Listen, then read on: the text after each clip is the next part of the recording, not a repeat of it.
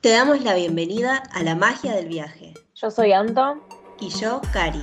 Queremos compartir nuestra voz y conocimientos sobre lo holístico y la magia de la vida cotidiana. Te invitamos a recorrer este camino con nosotras y a vivir la magia de lo que nos rodea. Dale, subite a nuestra locomotora que ya comienza la magia del viaje.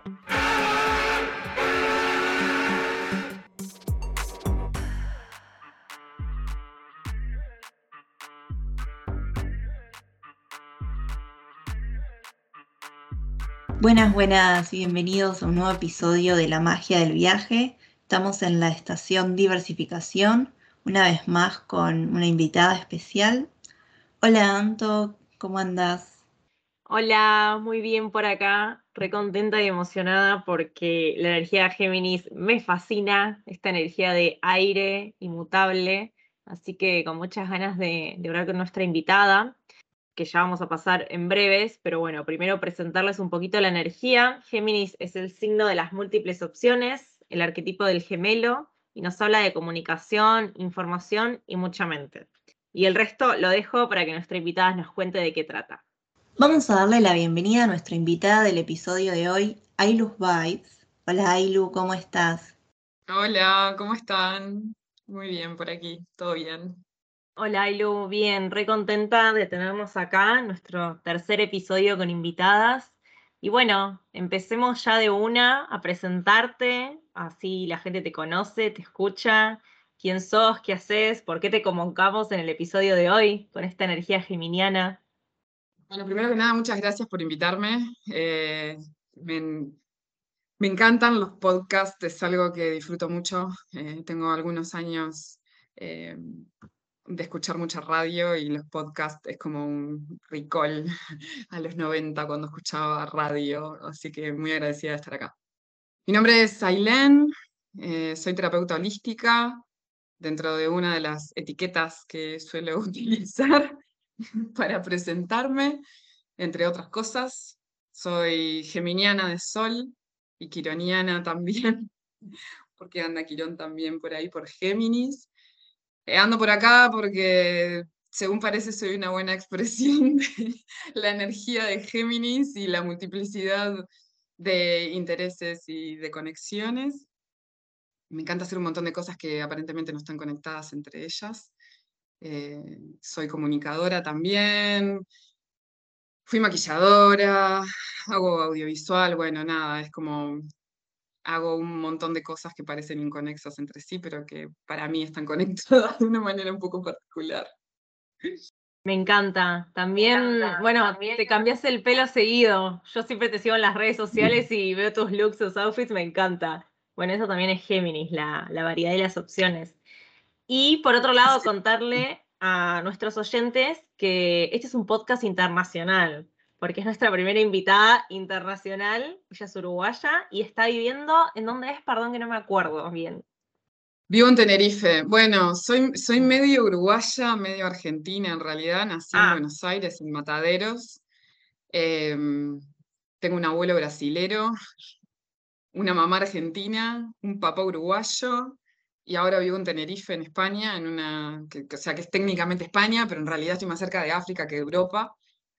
Eh, porque todo el mundo, ah, incluida yo, creía que Tenerife estaba en el mar Mediterráneo, pero no, está en el Océano Atlántico al lado del Sahara. Eh, vivo casi dos años, este, y bueno, sí, casi tres años. Así que sí, tengo un pedacito de, no sé, de varios lugares de Latinoamérica. Siempre digo que desde que estoy acá me siento más latinoamericana que nunca. O sea, empecé a descubrir qué es ser latinoamericana fuera de Latinoamérica. Eh, y bueno, sí, en esas hace dos años. Qué lindo, un montón de opciones. Y estamos hoy con tres usos horarios distintos, porque Tenerife no tiene la misma hora que Estocolmo. De hecho, teníamos un poco de confusión a la hora de la agenda. Fue muy gracioso. Igual, yo pensé que teníamos más diferencia de horario, porque considerando que está, o sea, está bastante lejos, pero claro, no, en realidad en la línea de los meridianos no está tan lejos. Y lo de los cambios de pelo que decía, sí, me estoy calmando igual con los cambios de color, con los cambios de pelo. Ya estoy, estoy intentando calmarme, ahora estoy intentando dejarlo crecer después de haberme rapado en la pandemia. Algo que highly recommend a todas las mujeres en algún momento de la vida raparse aunque sea una parte de la cabeza. Es una experiencia totalmente loca y diferente de sentir, no sé, la lluvia y el agua en el cráneo. Eh, es una experiencia completamente alucinante.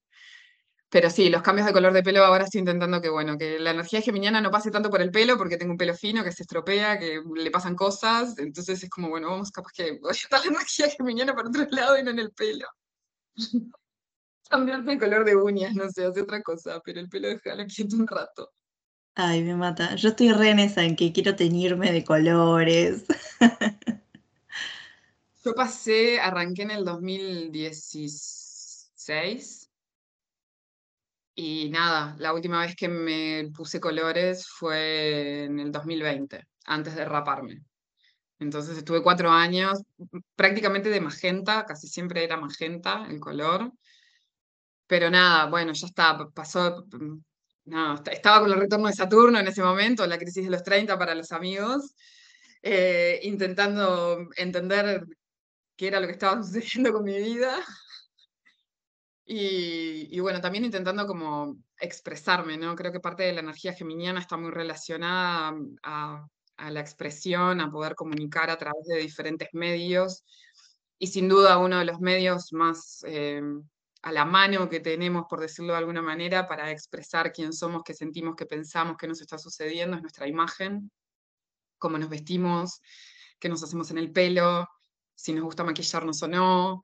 Eh, eso que nos devuelve el espejo en cierta medida, en realidad es parte de lo que traemos de adentro y necesitamos sacar para afuera. Bueno, a otros les gusta hacer música, yo soy muy mal haciendo música, así que esa parte se la dejo a quien entiende lo que está hablando pintar, escribir en mi caso, eh, ir encontrando diferentes vías como para poder comunicar de adentro hacia afuera, que en definitiva el proceso de comunicar está relacionado con, con ir al fondo de las cosas, o por lo menos intentar entender qué es lo que nos está sucediendo y ponerlo arriba de la mesa desde diferentes maneras. Creo que esa es una de las cosas, eh, es una de las partes de la energía geminiana que creo que más disfruto, ¿no?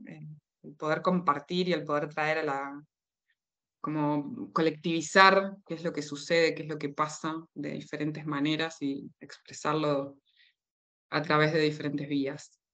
Ay, me encanta. Quedé choqueada, igual en la parte del retorno de Saturno, no puedo creer que tengas más de 30 ya, ahora que estoy mirando tu carta, sí, pareces mucho más joven. Bueno, se dice también, la gente con energía geminiana tiene un toque de juvenil, espontaneidad está recontra reflejado en vos.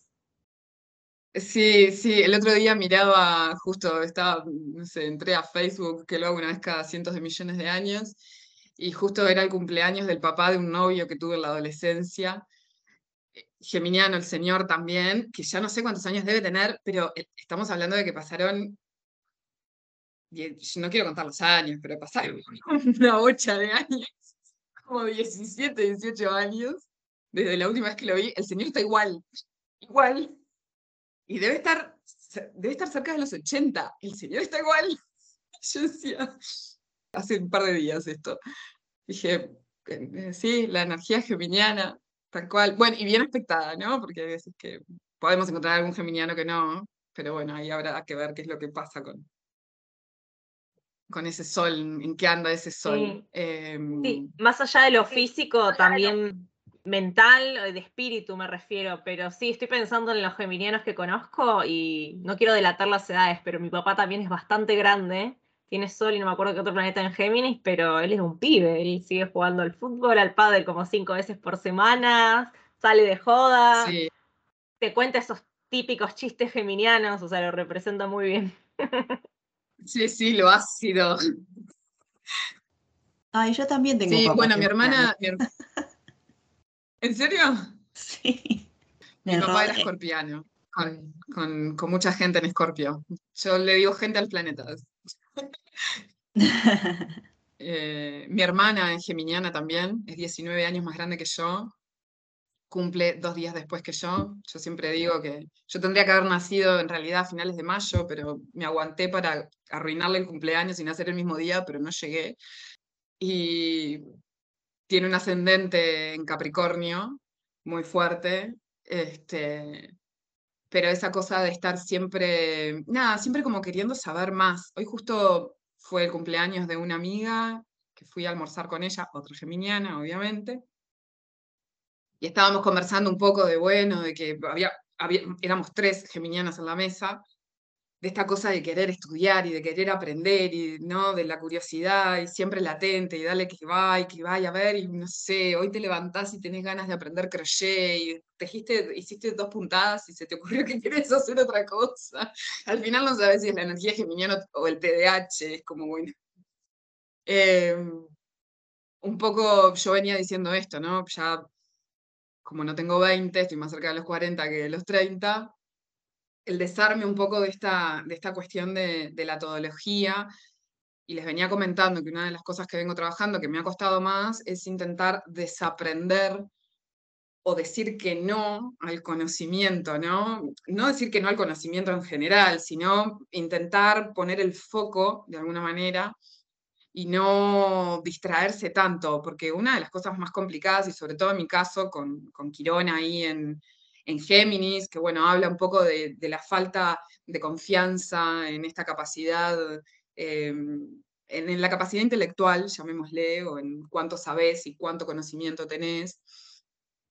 Eh, ahí está pinchándome siempre, como diciéndome, en realidad tenés que saber un poco más para poder hacer esto, un poco el síndrome del impostor, ¿no? Quirón en Géminis viene a ser como el síndrome del impostor con bombos y platillos. Em, y bueno, intentando justamente para poder nivelar eso, decir, bueno, capaz que no abrimos cinco frentes, no estudiamos tres cosas diferentes que no tienen nada que ver una con la otra en el mismo año, porque uno tiene una vida, eh, un cerebro solo y, está bueno disfrutar de la vida y no pasar estresado queriendo ser perfecto en absolutamente todo. Es otra de las cosas que también hace Quirón en Géminis. Em, y un poco eso, creo que de los desafíos más grandes de, la energía geminiana es intentar entender de que todo ese conocimiento que parece no estar relacionado entre sí, en mi caso, en mis 20, bueno, antes de entrar a la universidad, en realidad yo quería ser bióloga marina, eh, después quise ser veterinaria, después quise ser neurocirujana, después quise ser politóloga. Eh, cuando me anoté en la universidad, como no estaba segura de qué quería hacer, me anoté en para hacer ciencia política, comunicación y profesorado de historia, más o menos están relacionadas entre sí, uno puede ver un correlato entre ellas, pero igual. Eh, me terminé quedando en comunicación, por supuesto. Hashtag Géminis. Y después en realidad terminé trabajando 10 años en un banco público, en donde nunca ejercí la carrera como tal. Eh, me Después me puse a estudiar maquillaje, me hice maquilladora profesional, tuve mi propio estudio de maquillaje. Eso me metió en el universo del audiovisual y del cine, eh, que, es algo que me encanta y era uno de los motivos por los cuales había estudiado comunicación. Entonces, a los 30, en realidad, más cerca de los 30 que de los 20, como que la serpiente se mordió la cola y todo volvió a tener sentido. Renuncié a este trabajo que, bueno, retorno de Saturno, crisis de los 30, se murió mi viejo, me separé de una relación tóxica, renuncié a mi trabajo estable, fue como, me pinté los pelos de colores. Y fue bueno, ok, ahora veamos qué hacemos con todo eso.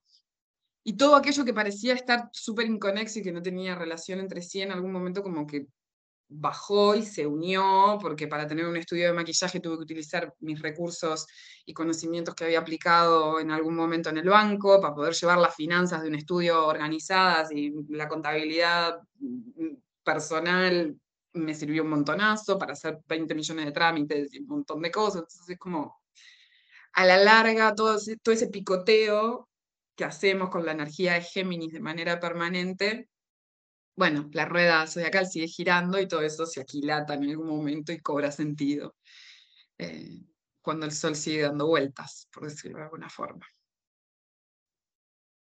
Ay, me encanta, me encanta, me siento muy identificada porque yo también soy de las que estudió, trabajó, ejerció o no ejerció miles de cosas que ya las nombré en el episodio anterior, así que hoy no los voy a nombrar, vayan a escucharlo mejor. Pero sí, bueno, estamos las tres acá que hemos escuchado ramas de la comunicación, em, estudiado, perdón. Cari es periodista, yo estudié dos años de periodismo, pero no lo terminé porque me quise dedicar a otro tipo de comunicación. Cari también escribe, publicó libro, así que estamos acá el sindicato de Géminis representándolo muy bien, me encanta. ¿Sabes qué? Era como, ay, esto es igual, ah, esto es igual, ah. También quise estudiar maquillaje, me había notado después, bueno, por cosas no, no lo puedo hacer, pero me compraba un montón de paletas, probaba, miraba videos de YouTube, eh, intenté aprender crochet, quería ser veterinaria, eh, también estuve en, duda con, con carreras más sociológicas también hay, una variedad para elegir en este mundo que uno no se puede limitar a una sola cosa. Así que hay un montón de links ahí. Sí, a mí me pasa, por ejemplo, bueno, con... Perdón.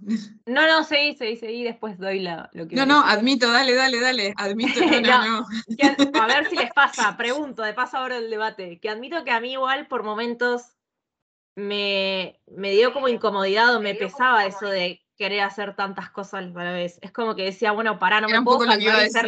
Yo, yo quería ser más normal. Yo hace, no sé, a los 20 decía, ay, quiero ser normal. Como que me veía re normal y decía, ¿por qué no estudio una carrera más clásica encima, no sé, abogado, médica, contadora, qué sé yo, como mis amigas, mis amigos, y, y soy más normal? Y yo hacía muchas cosas a la vez y me culpaba. Y después, bueno, ahora, hoy en día también aprendí a abrazar mi energía de movimiento y me encanta. Menos mal que no soy normal, si no me aburriría. Era un poco lo que iba a decir. A mí me pasa que, yo qué sé, yo de la familia, o sea, de la, de la familia en, totalidad, o sea, por, por, el lado de mi padre tengo una familia muy pequeña, es una familia muy chiquita, pero por el lado de mi madre tengo una bocha de primos em, y, y, tengo una hermana, y mi hermana, o sea, tiene una vida, mm, llamémosle normal.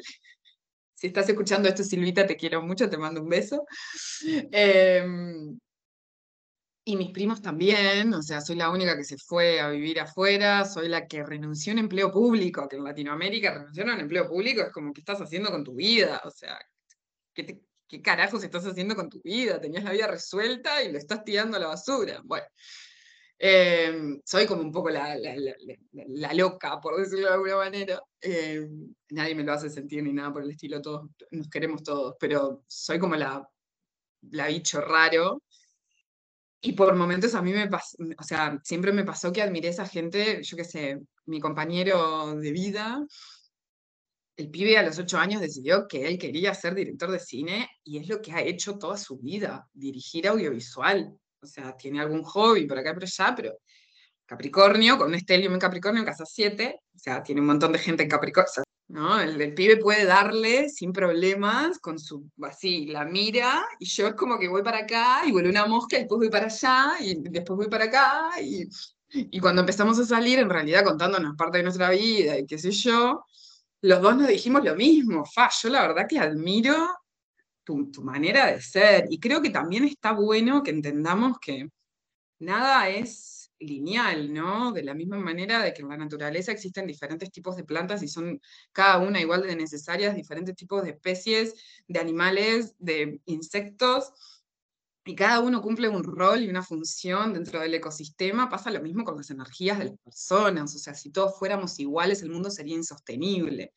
El problema es que, bueno, vivimos en un sistema que necesita, por decirlo de alguna manera, que todos desempeñemos un rol establecido para que este sistema, que tiene un poquito de problemas, se sostenga en sí mismo. Pero bueno, eh, nada, creo que también estamos un poco... Eh, quiero creer que cada vez somos más personas que estamos más conscientes de este tipo de cosas y que podemos de a poquito irnos dando cuenta y ser un poco más amables con nosotros mismos y más cariñosos con nosotros mismos y abrazar nuestro tipo, de nuestro tipo energético, sea cambiante, sea de los que le podés dar a un objetivo por años y seguir en ese camino, porque a la larga cada uno es igual de válido en tanto y en cuanto te haga feliz y te sientas pleno, porque la vida es corta. Sí, sabes que yo con lo que planteaba Anton, no sé si sentí como incomodidad, sino que tuve una época en la que empezaba a hacer curso de diseño gráfico, terminaba, curso de diseño web, terminaba, curso de recursos humanos, terminaba, curso de community manager, así, y era como que no le daba espacio a mi vida para asentarme, ¿no? Era como, bueno, un montón de herramientas, de conocimientos, pero no le estaba dando el espacio necesario como para, para afirmar algo de eso. Por ahí eso me pasó. Claro, sí, para plantar. A mí, a mí, me, a mí un poco eso me, me pasó creo que es en lo que más, lo que más he trabajado justamente en, el acopio, ¿no? Como que el acopio de información, acopio de información, acopio de información, darle espacio para, bueno, agarrar esa semillita, ponerla en la tierra y, que brote algo y poder disfrutarlo. También creo que la energía geminiana nos, nos da un toquecito de ansiedad, como yo la suelo llamar, eh, de esta cosa del cuando el movimiento se termina convirtiendo en la obligación, o sea, en el objetivo per se, ¿no? Ya no es a dónde me está llevando este movimiento, sino moverme es un objetivo en sí mismo, que está buenísimo, eh, pero también necesitamos como un espacio para aquilatar eso. A mí me pasó, yo no sé, me fui de viaje un mes a vivir en mi auto, llegué hace 24, no, 48 horas a mi casa de vuelta.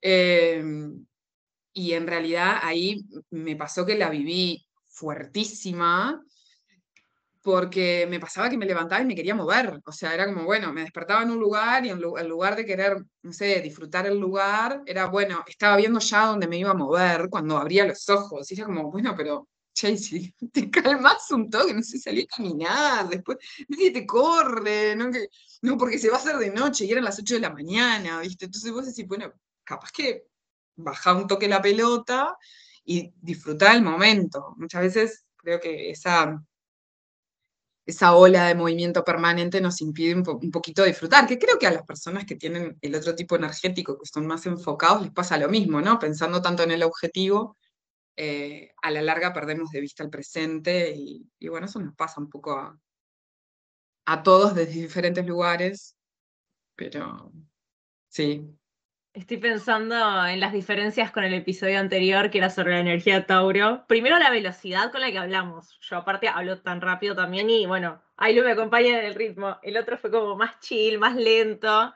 y hablábamos mucho esto de conectar con el presente, el día a día. Y yo decía que me costaba. Y siento eso, que, que mi zona de confort, a diferencia de quizás muchas personas, es el movimiento, de hecho. Capaz que, va, capaz no, afirmo, a mí me aterra la la quietud, la rutina, lo estable. Entonces, seguramente mi zona de confort sea el movimiento y el hacer cosas y el estudiar cosas distintas porque me aburro y leer cuatro libros a la vez y ver tres series a la vez. Y si voy a disfrutar del paisaje, bueno, con un libro o con un podcast, porque no puedo estar sentada el cielo. Claro, tengo que tener un estímulo mental ahí que me encienda un poquitito. Todo bien con el pastito, el sol, amo la naturaleza, pero no puedo salir sin un libro o una hoja para escribir o algo. No, no puedo. Sí, bueno, a mí me pasó que en este viaje me compré cuatro libros, no uno, cuatro. De un saque aparte, entre una librería y fue como, ¡ay, libros! Además, bueno, nada, también me pasó que al irme de Uruguay, dejé todos mis libros, o sea, me fui del país con un Kindle y dos libros, que era como, estos, estos dos libros no los voy a dejar. Em, y, y, nada, y hacía un montón, bueno, no hacía un montón que no me compraba libros, estoy mintiendo, pero digamos que hacía un montón que no me compraba libros. Nadie va a corroborar esta información. Y me compré cuatro libros y cuando me quise acordar en, no sé, una semana había leído ciento y algo de páginas de cada libro. Me leí 500 páginas entre los cuatro libros y no tiene nada que ver un libro, bueno, no sé si no tiene, más o menos, pero técnicamente no tiene nada que ver uno con el otro, y nada, 500 páginas, porque ¿por qué empezar uno y terminarlo? Si podemos empezar los cuatro al mismo tiempo. Sí, tal cual, yo soy así, nunca leo uno a la vez. No, es que me aburro, me aburro.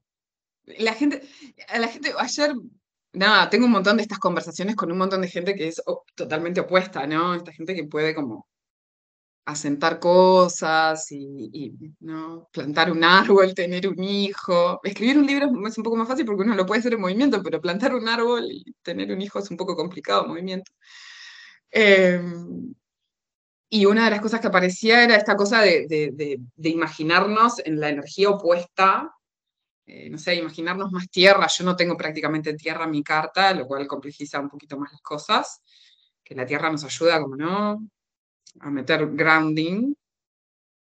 Y, y esta persona con la que estaba hablando, que es de, trabajo y es del área de comunicación, porque si bien, o sea, en la actualidad me dedico a las dos cosas, terapias holísticas y comunicación para clientes externos, eh, toda la parte de estrategia, de marketing, bueno, todo eso, bien geminiano también. Eh, y esta persona me decía, yo no entiendo cómo la gente puede estar me dice, bastante más grande que yo, los chicos, ahora todo el mundo viaja.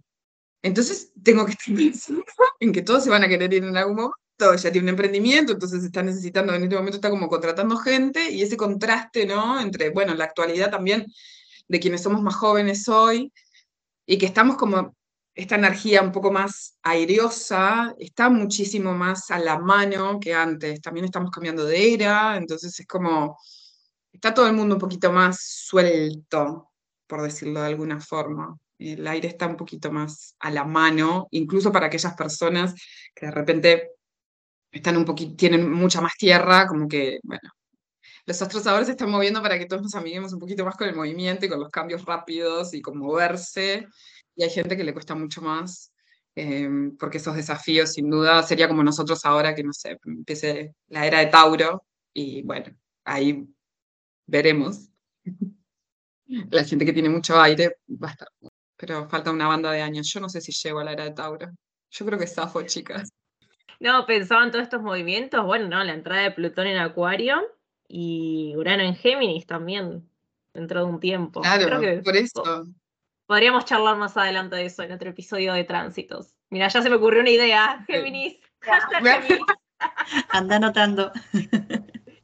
Saquen apuntes. y, ya que saqué la pregunta de hashtag Géminis, ¿podrías diferenciarnos así breve para quienes nos escuchan, eh, Sol, Luna y Ascendente en Géminis un poquito? Sí, obvio. Yo el Sol suelo siempre, em, bueno, eh, ahí anda dando vueltas un libro de Liz Green, eh, que se llama El carro de Apolo, y un poco eh, me gusta como la analogía del carro de Apolo del que el Sol es lo que tracciona al resto de la carta, ¿no? Es lo que carga, agarra el resto de los planetas, los pone en un carrito, y es como el resto de los planetas van mostrándose a través del Sol. Un Sol en Géminis, no sé, vas un Sol en Géminis lo vas a encontrar conversando con todo el mundo, teniendo otras conversaciones al mismo tiempo en una reunión, probablemente. Em, es esa, bueno, es esa gente que se mantiene joven. Si es alguien que parece que tiene menos edad, probablemente sea de Géminis. Em, es gente que le gusta muchísimo aprender cosas nuevas, se muestran muchísimo más sociales, de repente una luna en Géminis es alguien que necesita para sentir su sistema emocional, recordemos un poco que la luna es nuestro sistema emocional y cómo nos relacionamos en primer lugar con nuestro hogar mapaterno, eh, y después cómo eso construye nuestra idea de seguridad emocional para el resto de nuestra vida la seguridad emocional va a estar dada a través de probablemente el conocimiento y una sólida comunicación. Es gente que necesita expresar cómo se siente, hablar de sus emociones. Em, por supuesto que todo esto va a depender un poco en qué casa esté, pero en líneas generales podríamos decir que las emociones se encuentran a salvo cuando las puedo comunicar y las puedo expresar y sobre todo cuando el entorno puede, me las puede comunicar también. Creo que no debe haber peor cosa que eh, para una luna en Géminis, eh, el básico, esa situación elemental que, no sé, todos en, si en algún momento estamos en pareja, eh, ¿qué te pasa? Nada, y darte cuenta de que al otro le pasa algo y que no te lo esté diciendo, o sea, eso es, querés volver loco una luna en Géminis, hacele eso y le, mueren, no se lo hagas, por favor, seamos emocionalmente responsables con quienes queremos. Y bueno, y el ascendente en Géminis convivo con uno, porque eh, mi compi es ascendente en Géminis. Eh, pero bueno, tienen Mercurio retrógrado en la natal, entonces ahí hay como un poquito de tironeo. Eh, el ascendente en Géminis, por lo general, el ascendente requiere trabajito, requiere que entremos un poco en contacto con, con, esa energía, porque la energía del ascendente siempre se nos va a manifestar a través de otras personas que nos van a exigir que esa energía venga, la, venga como la superficie.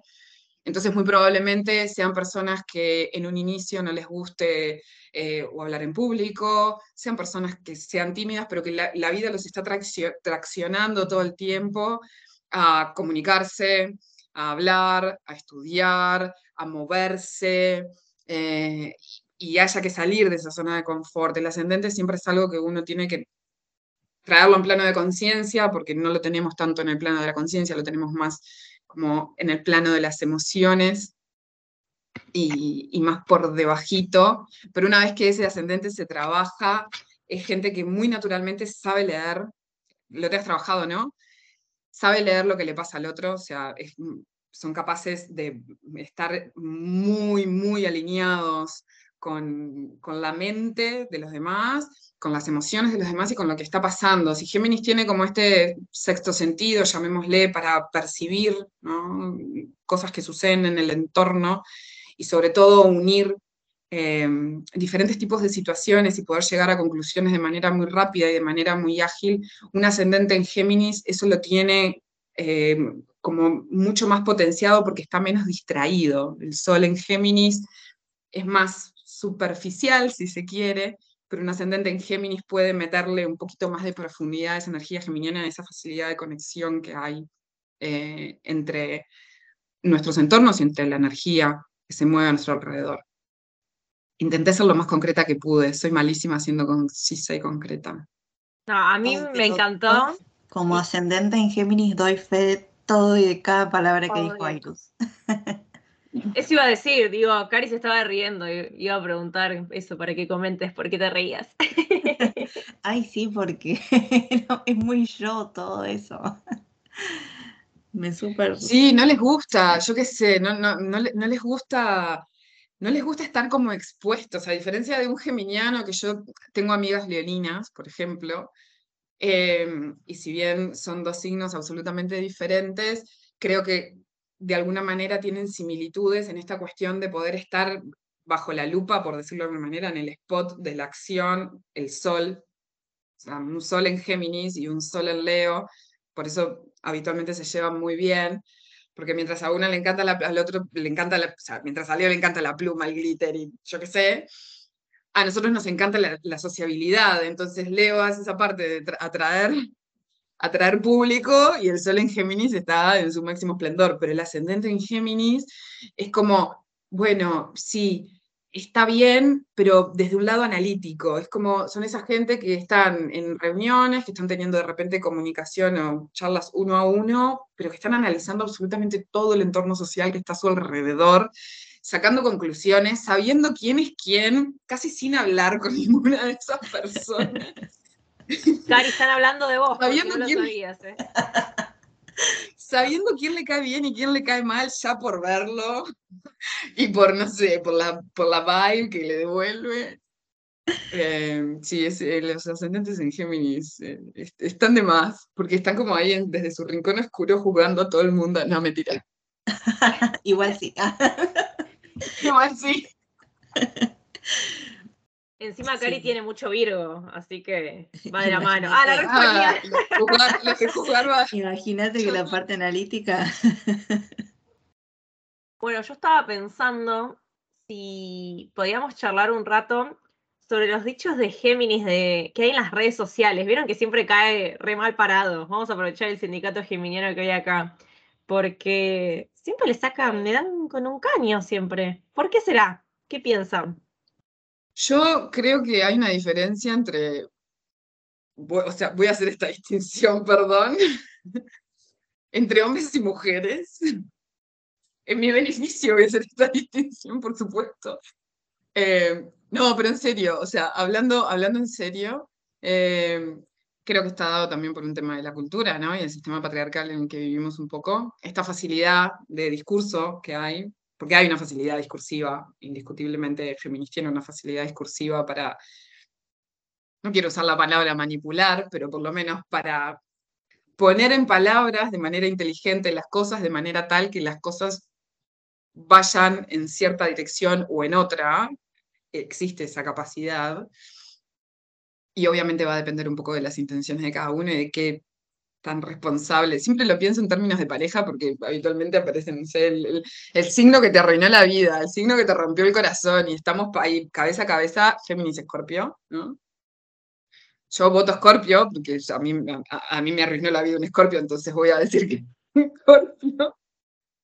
Em, pero creo que en el caso de Géminis está muy relacionado con el nivel de conciencia que la persona pueda llegar a tener y cómo usa este poder discursivo, ¿no? usamos este poder discursivo si lo utilizamos desde un lugar del cariño, amor y la, vuelvo a nombrar, la responsabilidad afectiva o sexoafectiva, o si lo usas en tu, en tu beneficio, ¿no? Porque si te das cuenta de que tenés ese talento y sos un cara cagada, hablando mal y pronto, muy probablemente, bueno, sí, estés alimentando la estadística de que los Géminis son todos una manga de tóxicos.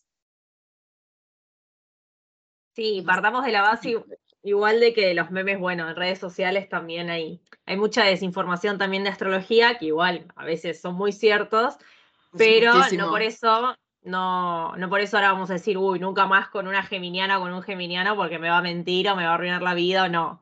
Eh, no es tan así, te puede pero... la vida cualquier signo. a mí me han mentido más los librianos que los geminianos, aviso, ¿eh? ¿Cómo? ¿De vuelta? a mí me han mentido, a mí me han mentido más los librianos, la gente de Libra, que los de Géminis. ¿eh? Así que yo tampoco voto Géminis o Scorpio en esas historias. Voy por Libra. bueno, sí, eh, es otro signo de aire. Claro, sí, sí, sí, sí. yo lo había sí, por supuesto. A ver, yo creo. Sí.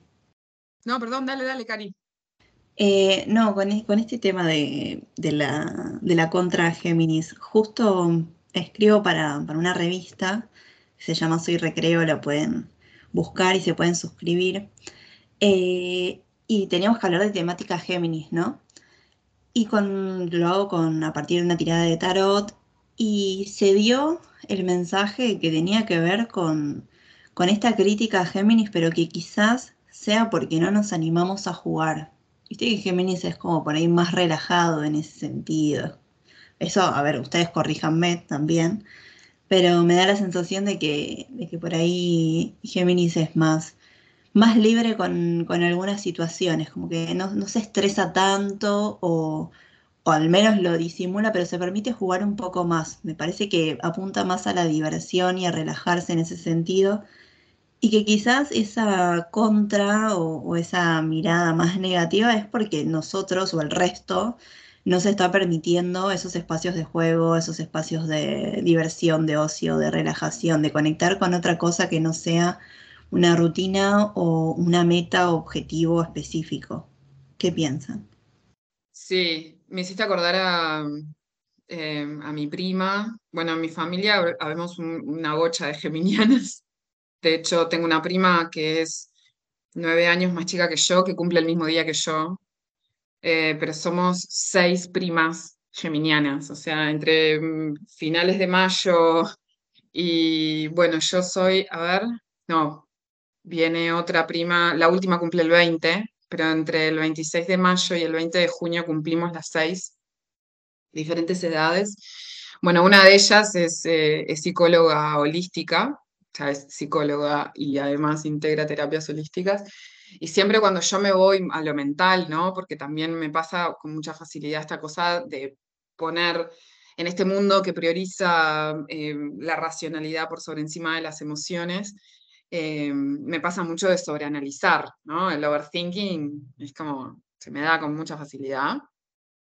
Y sobre todo frente a situaciones en donde de repente no hay que darle tanta cabeza, sino, bueno, sentilo, lloralo, patalealo, hace lo que, o sea, sentilo y después ves. Y cuando me pongo muy a darle rosca a la cabeza, ella siempre me dice, Pri, acordate que Géminis es energía de jugar, divertite un poco más. Y la realidad es que desde que empecé a habilitarme un poco eso, eh, de unos años a esta parte, y sobre todo desde que empecé a, a, setear un poco más los límites, ¿no? De cómo, sobre todo con el laburo, que indiscutiblemente el laburo es cómo nos organiza el resto de la vida, ¿no? Porque si tienes un trabajo de determinadas características, es qué es lo que va a pasar con tu tiempo libre, bueno, todo eso. Eh, y desde hace algunos años que dije, bueno, yo no quiero trabajar más de esta manera, no tengo muy claro de qué manera quiero trabajar, pero no quiero trabajar de esta forma y sí quiero tener tiempo para esto, esto, esto, esto y esto. Eh, y entre esos espacios era poder irme a la playa, poder hacer snorkel, poder empezar a hacer una serie de deportes que quería hacer, poder tener tiempo con mi perro, o sea, poder tener tiempo de lo que mal llamamos ocio, eh, que está tan eh, defenestrado, ¿no? Hoy alguien acá me contaba que le tuvo que explicar a la empresa norteamericana en donde trabaja que se iba a tomar vacaciones, y tengo que explicarte que me voy a tomar vacaciones, o sea, en ese mundo vivimos.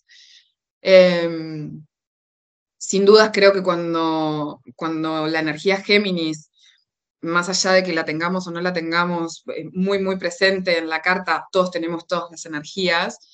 Y también está bueno entender de que aunque no tengas ningún planeta en Géminis, igual la energía de Géminis existe en tu carta y esta dinámica de poder darnos espacio para reconectar con lo que nos divierte, con lo que nos, no sé, reírte de boludeces hasta que te duela la panza con una amiga, eh, lo que sea que te divierta, poder reconectar eso ya siendo adultos, aunque no sepamos muy bien qué es ser adulto, eh, está buenísimo y es súper necesario para mantenernos, creo que para ser felices en general, ¿no? Es como, si no, vivimos pendientes de cosas súper serias que también son necesarias, que también hay que encararlas, pero que si podemos encontrar el balance, eh, nos volvemos un poco más saludables para nosotros mismos y por ende para el entorno también.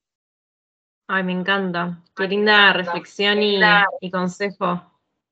Creo que de ahí viene la, juventud geminiana, de que no se toman mm. las cosas tan con tanto estrés, sino todo más chill, más light. En serio. Sí, encima tengo un ascendente en Pisces, así que. ¿Qué, qué, tomarse las cosas en serio? No lo sé, lo dejo para otro episodio. ¿Qué ser adulto? Me gusta, me gusta porque estamos como hablando rápido, riéndonos mucho, haciendo preguntas, como todo muy geminiano, me encanta. Me encanta cómo cada episodio se nos tiñe de la energía de la que estamos hablando. Eh, es re loco eso, no sé si quienes nos escuchan prestan atención a esas cosas, pero nosotras lo vamos hablando con, con Cari, episodio tras episodio. Sí, para mí es muy marcado, o sea, no es que, no, es sutil, no es nada sutil para mí. Eh, me, impresiona. Bueno, pero está buenísimo también poder experienciar cada una de las temporadas de manera, ¿no? Con todo y lo suyo. Sí, y hay luz. También vamos llevando esta energía feminiana un poco más hacia vos, pero a, estas actividades que tenés hoy en día, ¿no? También por ahí cómo hiciste ese cambio de, eh, en el tema del trabajo y de buscar tu tiempo libre y cómo te llevas con eso y qué actividades elegiste vos para, para encontrarte eh, en este nuevo camino. Ha sido un camino accidentadísimo. Estaría mintiendo si diría que fue un, no sé, un camino de rosas. No lo fue, pero ni en joda mi retorno de Saturno barra crisis de los 30 para los amigos, que podemos llamarlo de las dos formas, empezó unos años antes, cuando mi viejo se murió, que fue algo bastante repentino, por decirlo de alguna manera. Em, y yo siempre digo que lo, esto va a sonar un poco fuerte y lo voy a explicar a, posteriori, que lo mejor que me pudo haber pasado es que mi papá decidiera morirse cuando, cuando se murió de otra manera yo no hubiera tomado una serie de decisiones que, que tomé en ese momento, como por ejemplo separarme de una relación súper tóxica que tenía, renunciar a un trabajo que me hizo enfermarme más veces en mi vida que, en el, que desde que renuncié. Em, empezar a hacer una serie de modificaciones de fondo, que bueno, un poco eso es el retorno de Saturno, ¿no? Si nos encontramos en el, en el lugar en donde queremos estar o no. Eh, y si no, bueno, el universo nos va a hacer movernos, aunque no querramos. Eh, y al principio fue como un poco que no tenía mucha idea qué. Em, y lo más claro era hacia dónde no. Una amiga que es música agarró una frase mía que era no tengo muy claro dónde voy, pero sé dónde no vuelvo. Entonces creo que muchas veces cuando estamos un poco eh, enredadas o no sabemos muy bien para dónde agarrar, eh, por lo menos establecer lo que no, ya es una forma de empezar. Y después el permitirnos probar. Vivimos, creo, en una, una cultura y en una sociedad que, no, exitista, que nos obliga de alguna manera a hacer las cosas, terminarlas. Yo hice muchas cosas durante toda mi vida, o sea, era chica y hacía gimnasia olímpica, ballet, natación, taekwondo, aprendí a pintar en tela, intenté aprender guitarra, o sea, hice cientos de millones de cosas y mi padre me decía, Ailén, termina una cosa, o sea, lo que obviamente terminé era la educación formal, pero después de los cientos de millones de cursos que quería empezar por año, lo que más me duró fue la gimnasia olímpica y el ballet, eh, que fueron ocho años. El resto me duró meses. Eh, y de alguna manera producto de, las familias habitualmente en donde venimos, pero porque la cultura es así, esta cosa del probar, ¿no? Y de permitirnos probar más allá de la edad que tengamos. A veces nos encontramos con que, bueno, qué sé yo, no sé, durante los 20 creíamos que queríamos X cantidad de cosas o que queríamos ser X. En los 30 nos encontramos con que no, en los 40 nos encontramos con que queremos cambiarlo. Y habilitar ese pequeño espacio eh, para probar y para poder encontrarnos de alguna forma y saber que estamos en permanente movimiento y en permanente cambio, permitirnos también el decir, hoy esto me apasiona, me apasiona por X tiempo. Em, en mi caso lo que me ayudó un montón es tener un entorno que me habilite esto, o sea, tener amistades, o sea, tener amigues que, que me habiliten esto y que me lo celebren, tal vez antes de que me lo celebre yo. Eh, me pasó en este proceso de, empezar a cambiar, de empezar a encontrarme con gente que quería hacer lo mismo que yo estaba haciendo y no se animaba. Eh, una de mis amigas, escribana barra música, esta misma que tomó una frase y la convirtió en una canción, eh, ella quería largar toda la mierda, la escribanía, todo, y dedicarse a la música, y yo ya había renunciado hacía años al banco, y qué yo, y me dice, yo te admiro, y yo decía, a mí me admiras, ¿y por qué me vas a admirar? Y, me pasa muchísimo que, el entorno que me rodea, afortunadamente, eh, me devuelve esto, me devuelve la, esta habilitación al, juego, al probar, al cambiar, al moverme. Eh, conmigo las terapias holísticas arrancaron a los 16 años, cuando empecé a trabajar, a cuidar un bebé, su papá y su mamá, maestros de Reiki, profesores de yoga, fue la primera vez que alguien me hizo Reiki, o sea, estamos hablando de hace, no voy a sacar la cuenta, porque son casi más de 20 años. Y ahí se delata con la edad. Y es, pero si le vieran la cara, vayan a entrar a su Instagram y ver la foto, no parece. Es una geminiana joven. eh, a veces pasa también que con tanto cambio parece la vida de alguien más. Eso es algo que me pasa un montón. Es como muchas veces miro para atrás y hay muchas partes de mi vida que es como parece la vida de otra persona. Que ahí lo fue eso.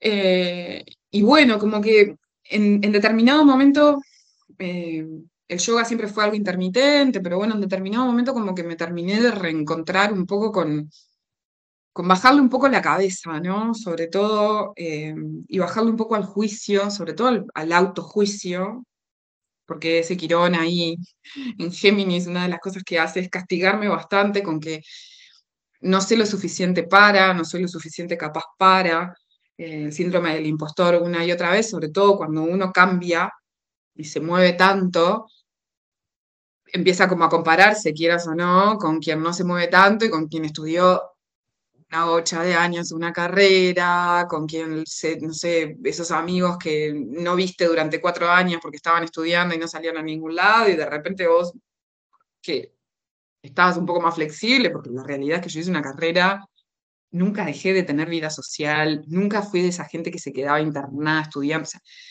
no sé qué es eso, no tengo idea, nunca en mi vida lo tuve que hacer. Em, entonces, como que, bueno, también eh, habilitarme y, y, traspasar esa barrera implicó bajarle el discurso a mi cabeza y para eso sin duda volver a conectarme de nuevo con, el yoga, empezar eh, en instructorado de mindfulness, empezar a entender cómo funciona nuestra cabeza, empezar a entender cómo funciona nuestra energía. Y bueno, de alguna manera siempre quienes empezamos con esto, empezamos con nosotros mismos, somos nuestros propios conejillos de India, por decirlo de alguna manera.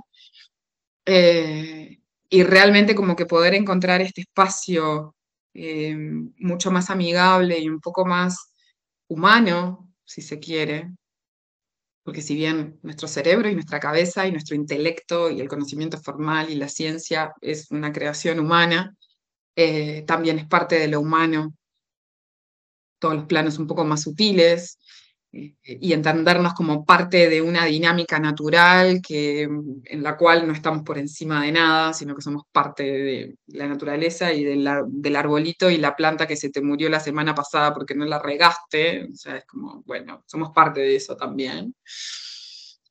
Eh, y sin dudas, eh, eso me ayudó a poder amigarme con, con el cambio, me costó, me costó algún tiempo apagar la voz de mi viejo, sobre todo después que se murió, que me decía, bicho, por favor, termina algo de lo que empecé.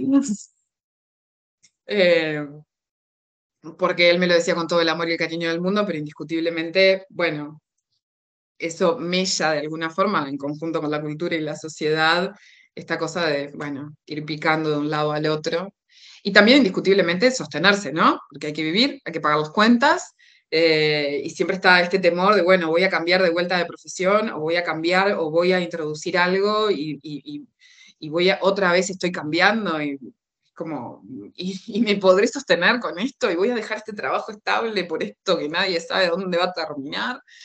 Eh, solidificar esa autoconfianza también es importante y, y, trabajarnos desde, desde un lugar amoroso y compasivo. Yo creo que una de las cosas que, que más me ayudó en ese proceso es, quererme un poquito más y, no castigarme tanto, que creo que todos tenemos un poquito el látigo ahí, siempre a la mano, ¿no? Para darnos un rato de palo. Eh, cuando hay algo que no, nos está haciendo feliz de repente y lo queremos modificar, pero no terminamos de encontrar eh, el autoestima o la autoconfianza suficiente como para poder probar, intentarlo. No sabemos cómo va a salir, pero tampoco tenemos la certeza de que esto que estamos queriendo sostener supuestamente por largo aliento nos va a funcionar tampoco. La realidad es que tampoco sabemos.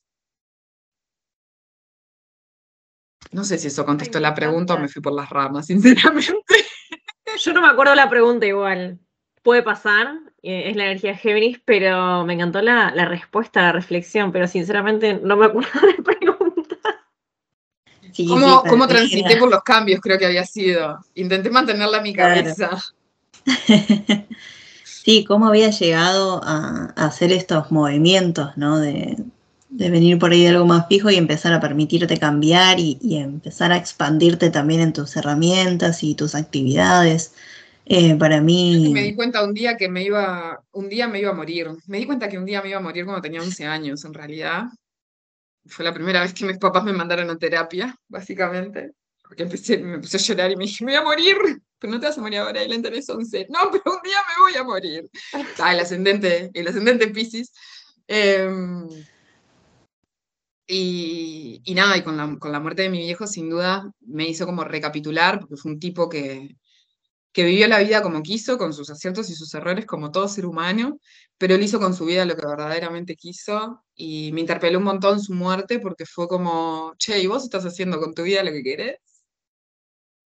Y, y nada, que lejos de hacer lo mismo, porque nada que ver, pero, pero fue como, como esa pregunta que automáticamente, no sé, lo estaba enterrando y fue como, todo el mundo me decía lo mismo, además, ¿no? En el velorio, che, bueno, pero, o sea, si bien era joven, tenía 67 años cuando se murió, eh, bueno, pero tenés que pensar que hizo la, tuvo la vida que quiso tener, hizo lo que quiso con su vida y todo el mundo como que devolvía eso, ¿no? Sus amigos, familia, todo el mundo, yo pienso exactamente lo mismo también, y fue como, eso vino tanto eh, que fue, y yo estoy teniendo la vida que quiero tener, y fue como, bueno, lo primero que vienen son todo un montón de narrativas de carencia, ¿no? Donde nos empezamos a contar una serie de cuentitos que, que, no, son, que no son así.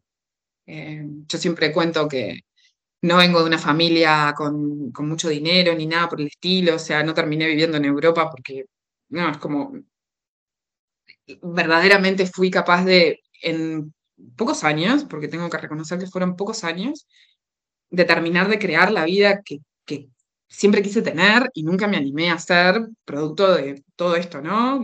no, tenés que esforzarte y tenés que sufrir, porque además tenemos toda esa narrativa cultural, ¿no? De que cuanto más sufras, más en algún momento vas a tener un mejor resultado, entonces desarmar todas esas cosas y, y entender que a través del goce, del disfrute, del juego, del divertirte, obviamente que van a haber momentos en donde ta, la vida no te va a devolver todo eso, van a haber momentos de caca en algún momento, pero que no todo tiene que ser un sufrimiento permanente para que puedas em, tener la vida que querés tener. Eh, aprender eso o desarmar eso de alguna manera creo que es crucial mm, para todos en general, para poder ir detrás de aquello que queremos, a pesar de que creamos que no, que no es para nosotros. Ay, me huele la cabeza este episodio porque te juro que estoy en ese proceso. de tratar de desarmar todas esas creencias que, me decían que nada, que, que, tenés que esforzarte, tenés que sacrificarte, tenés que estudiar mucho, tenés que hacer esto, tenés que hacer lo otro. Y todo es un esfuerzo para llegar a un resultado y después lo alcanzaste y tenés que esforzarte para llegar a otro resultado. Y al final es qué estás haciendo con tu vida. Sí, o para jubilarte, ¿no? Porque también venimos de, generaciones de nuestros padres en donde tenés que conseguir un trabajo estable, que te dé las garantías de tener los aportes para que cuando seas mayor, ¿no? Yo me acuerdo una vuelta hace muchos años en el banco conversando con una compañera de trabajo más joven que yo incluso, cuando yo le dije, día hablando de si que hijos, hijos, ¿no? Y yo dije, yo, yo no quiero tener hijos, o sea, no, no, no está dentro de mis planes en esta encarnación al menos su primera pregunta fue, ¿quién te va a cuidar cuando seas vieja? Yo dije, Jesús. Em, un poco eso, ¿no? También desarmar esa, esa cosa de, del largo plazo, que sí, que está bien, que está bueno también que uno pueda planificar y ser responsable con, con el futuro y qué sé yo, pero en un balance, ¿no? Porque no podemos vivir pensando permanentemente en el futuro porque eso nos saca del presente. Y es como, y el presente de la larga es como, bueno, lo único que hay. No tenemos otra cosa. El resto es una ilusión. Que bueno, llegará en algún momento, sí. Yo me puedo pensar la cantidad de planes que hice en mi vida y qué pasó después con los planes, y han sido más las veces que los planes han ido para un lado completo y absolutamente diferente a lo que yo planifiqué, que las veces que las cosas fueron de esa forma, al 100%. Eh, y creo que ese es uno de los gran talentos de Géminis, el quizás planear un montón, pero que de los 100 planes no se cumplen ni 20, pero no pasa nada, chill, logramos lo que logramos y ya está, y planeemos otra cosa. En cambio, gente con otra energía capaz se frustra más, más intolerable a eso de, de planear sí, y que yo a mi compañero lo vuelvo loco con eso, porque te podrás imaginar que un estelio en Capricornio, o sea, para él un plan es algo, eso es un hecho, el plan, y para mí es un plan. Estoy en el universo de las ideas. De una ideita. Realidad, hay un abismo. Y puedo cambiar de opinión. O sea, puedo hacer un plan para el fin de semana y levantarme el sábado y decir, pa, la verdad que si me cae un huevo no tengo ganas de ir. Y no voy. Ya está. Eh, sí, amigarnos con cambiar de idea. es un desarme, es, es, como una cebolla. Yo el otro día hablaba con una amiga que, nada, está pasando por una serie de procesos súper intensos.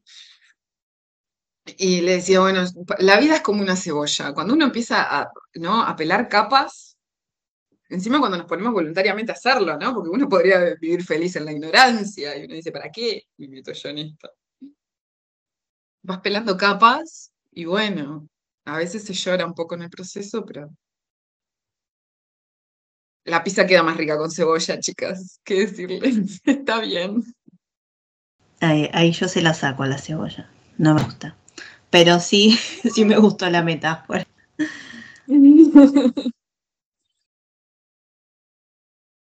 Y ahí, Luz, para ir concentrando la, energía geminiana, eh, ¿qué es lo que, si bien estuvimos hablando un montón, eh, para ir como sintetizando, ¿qué es lo que más te gusta y qué es lo que menos te gusta de, Géminis? Creo que lo que más me gusta es esta, mm, yo le llamo como avidez por la vida. Em, a diferencia de los signos de fuego que también lo tienen, em, desde Géminis yo creo que se vive desde un lugar de entender por qué las cosas son como son eh, y por qué las cosas funcionan como funcionan. Em, eso me, da, me produce mucho placer, o entender por qué las cosas funcionan como funcionan. Cuando era chica desarmaba los juguetes, por. Eh, de grande intento desarmar otras cosas. La capacidad de desarmar y de poder armar en el plano de las ideas y en el plano del conocimiento Em, cosas. La realidad, básicamente, que la realidad es una idea.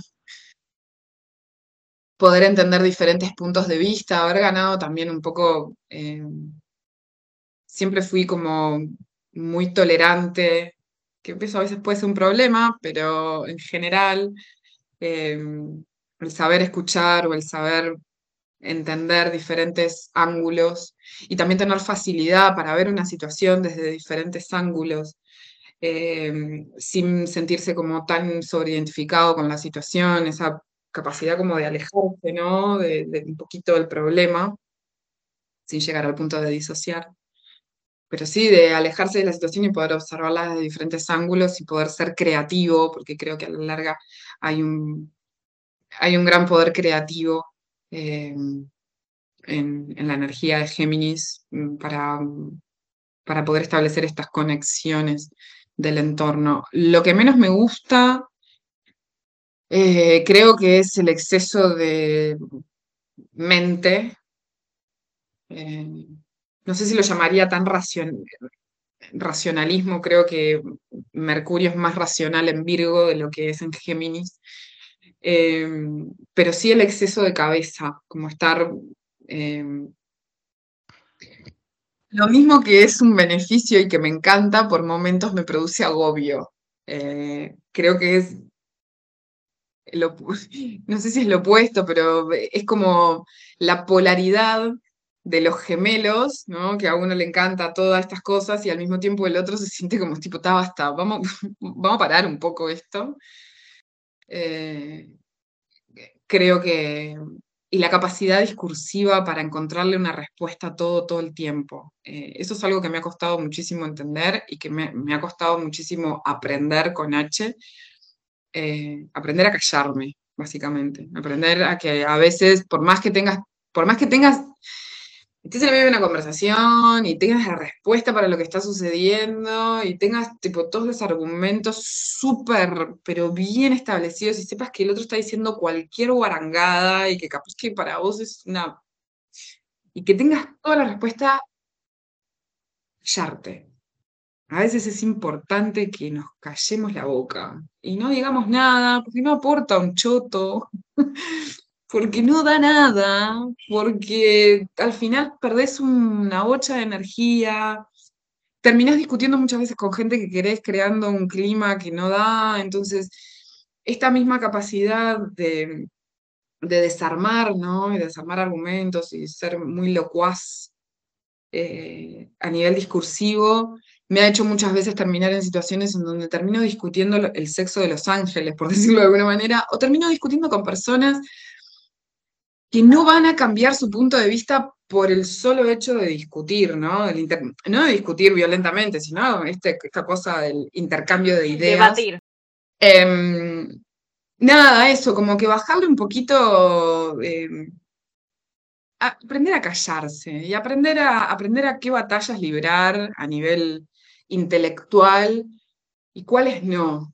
Eh, actualmente estoy como en un proceso de síntesis de esa etapa, porque pasé de, una etapa de ser como muy, que me encantaban los debates, de lo que venga, o sea, mi debate me da vida.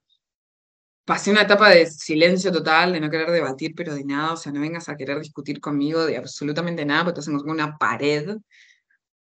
Y bueno, y ahora estoy como en un proceso de síntesis de estos dos polos, tomando partecitas de cada uno de ellos y entendiendo que, bueno, que uno tiene que aprender a, librar algunas batallas y a dejar ir otras que son inconducentes, a fin de cuentas. Voy a decirlo de nuevo. Qué linda reflexión. Sí, es muy lindo escucharla, muy sabia. Sí, sí, me encantó, me encantó este episodio. Gracias. Gracias por compartir todos tus conocimientos, tus anécdotas. Me voy recontenta. Yo me sentí muy, muy a gusto. Y me diste nuevas ideas para otros. No tocamos Mercurio ni Mercurio retrógrado. Tiramos el palito ahí con los próximos tránsitos de aire. ¿Quién te dice podemos armar otro más adelante y charlar de Encantada todo lo pendiente? Y si querés, para cerrar, bueno, primero, bueno, no presentarte, despedirte, eh, contanos, contar a la gente dónde te puede encontrar, qué es lo que estás haciendo actualmente. Actualmente, porque mañana no sabemos, y me gustaría cerrar con. Claro, hoy ya, mañana no sé. ¿Qué mensaje o consejo le querés dejar a la gente que nos está escuchando en relación a esta temporada Géminis? Eh, voy a empezar por eso y cierro con la parte de donde me pueden encontrar. Que se permitan todos los pensamientos locos que les pasen por la cabeza, que los escriban, que no necesariamente accionen con ellos, pero que todas las ideas que vengan, por más locas que sean, que se les permitan, que saquen notas al respecto y que las dejen madurar, que no necesariamente hay que llevar, no, necesariamente siempre hay que pasar del plano de las ideas al plano de la acción, pero sí están buenos darle el espacio sin juicio. Eh, darle espacio a las ideas por más locas que sean, por lo menos a permitir que salgan de nosotros. Muchas veces pasa que las ideas vienen y nos dan un poquito de, susto o empezamos a contarnos cosas sobre las ideas y, bueno, permitirle el espacio a esas ideas por más locas que parezcan, eh, que muchas de ellas tal vez no se cumplan, pero muchas puedan ser motor para otras cosas que ni siquiera nos imaginamos. No sé si es un consejo, pero Sí, re, aplica, lo tomo. Y bueno, ¿dónde me pueden encontrar? Me pueden encontrar en Facebook, Instagram, TikTok.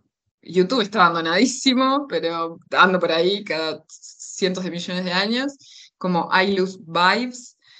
Em, en este momento estoy después de un, de un parón de un mes de un viaje que fue un viaje en sí mismo, y tuve una experiencia. Eh, estoy de alguna manera reformulando eh, el acompañamiento terapéutico porque esta energía geminiana que llevo conmigo, pero además en esta temporada me venía pidiendo como una síntesis eh, de las diferentes terapias con las que trabajo y poder aplicarlas todas a la vez, bien a los Géminis. Así que bueno, en, algunos días, quiero creer, o un par de semanas, eh, sale mm, un nuevo acompañamiento terapéutico que se llama Salta, eh, que es básicamente un acompañamiento terapéutico de largo aliento que integra diferentes terapias holísticas, es personalizado, es uno a uno, eh, y la idea un poco es trabajar con diferentes recursos holísticos, desde astrología, registros akáshicos, human design, bioneuromoción, eh, diferentes bloqueos, diferentes situaciones que puedan haber arriba de la mesa. Eh, es un acompañamiento terapéutico con un mínimo de ocho sesiones por persona, en donde, bueno, la idea es usar, poner y aplicar esta energía geminiana capaz de conectar cosas que parecen inconexas entre sí al servicio de, un objetivo en particular. Ay, qué linda propuesta. Me parece súper piola eso de, de integrar todo. Sí, me, nada, lo vengo sintiendo como algo necesario, me cuesta mucho, es una mezcla entre, entre la energía geminiana y el ascendente en Pisces, que me cuesta mucho separar, ¿no? entender las cosas como de manera separada. Creo que los seres humanos somos una, somos una integralidad compuesta por diferentes cosas. Em, compuestas por diferentes tipos de energías, compuestas por diferentes experiencias, que también necesitamos diferentes tipos de, acompañamientos, diferentes tipos de terapias, eh, que, no, nos acabamos solamente o en las terapias holísticas o en la terapia regular o en la medicina tradicional o en la medicina occidental. Somos un compendio de toda una serie de cosas personales, familiares, culturales, naturales. Entonces, desde mi humilde pequeño lugar, eh, me parecía como súper importante poder poner al servicio de manera integral eh, las herramientas que tengo para trabajar, porque de acuerdo al momento de la vida en, la que esté, en el que estemos, o de acuerdo a lo que nos esté sucediendo, muy probablemente encontremos respuestas desde diferentes lugares con diferentes recursos. Yo siempre llamo a las terapias en general, eh, que son cajitas de herramientas, ¿no? Y que uno va actualizando el destornillador, la pinza, los tornillos que tiene ahí, va como cambiando y actualizándolos y depende de que se te rompa la casa, qué es lo que vas a usar de la cajita de herramientas, entonces, bueno, Salta viene a ser como una cajita de herramientas, eh, un kit básico de supervivencia, por decirlo de alguna manera, eh, para, para, bueno, para quienes resuenen con ello, será, será un placer acompañarles. Me encanta, me encanta la, propuesta geminiana, eso de, incluir muchas partes. Y pensaba también en la cajita de herramientas como en la mochila y lo que me llevo de viaje, pero no uso todo siempre, depende del viaje, como para hacer otra reflexión, nosotras que somos viajeras. Totalmente, totalmente. Sí, yo igual yo me, llevé, una caja de herramientas al viaje. ¿La usé? Por supuesto que no. Pero igual. Sí, por más que una haya viajado un montón, yo sigo llevando cosas que todavía no uso. Cada vez menos, pero todavía sigo llevando cosas. Es que por las dudas, por si hace más calor o frío, o por si algún día tengo que salir vestida decente, nunca pasa. Pero bueno. No, no, sé. Uno, termina entendiendo que puede ir a tomar una cerveza con, no sé, barro los championes o las botas, igual sin problema. Sí, el único, el único día que tuve la oportunidad de usar algo decente, que terminé, anécdota para otro episodio, en una boda india, estaba súper lejos del hotel y me fui como estaba vestida del día, así nomás. así que, de, de rellenar la mochila al pedo. Me encanta que hablas re uruguayo, igual aunque digas, no, nací en Mataderos, me corregiste al toque, pero el ta lo tiraste un montón. No, el ta, no, sí, claro, no, no, no. Igual acá todo el tiempo, ay, sos argentina, porque obviamente, ¿no? La, hay más posibilidad de encontrarte con un argentino que encontrarte con un uruguayo fuera de Latinoamérica, pero sí, en realidad porque, porque soy como partecitas, soy una partecita, un 33% periódico entre Brasil, Uruguay y Argentina. ¿Y tomas mate? Em, me siento. Tomo mate, por supuesto que tomo mate. Me llevé el mate al viaje, tomé mate sola porque, bueno, mi perra no sabe cebar mate todavía. Eso porque es europea. Em, sí, sí, o sea, a ver, em, crecí en Uruguay, me fui, eh, mi familia se fue cuando yo tenía dos años y medio, así que eh, me crié en Uruguay pero, pero me, siento, me siento una parte de cada parte también, por esta cosa de no saber establecer límites entre yo y la otra edad, en lo cual estoy sigo trabajando. Bueno, me gusta, me gusta que esté ese trabajo todavía ahí para darle, para darle impulso. Bueno, Ailu, muchas gracias por tu presencia, por tu energía, por tus palabras, me encantó contentísima de que hayas participado de este episodio con nosotras. Muchísimas gracias a ustedes, la verdad que me sentí súper, súper cómoda y nada, me queda, obviamente me quedaría charlando el resto de la tarde. Sí, un placer, un placer este, este episodio con Airus, con Anto y, y viviendo a full la temporada geminiana. Me encantó este episodio, esta charla. Siento que me voy con mucha info, con mucha data y muchos consejos. Así que esto es todo por hoy.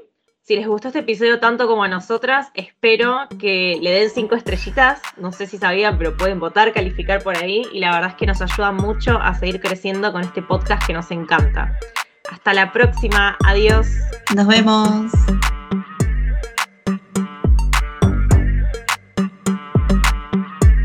Podés encontrarnos en Instagram, a mí como arroba soy.jupiteriana y a mí como arroba Ganshmi Terapias Holísticas.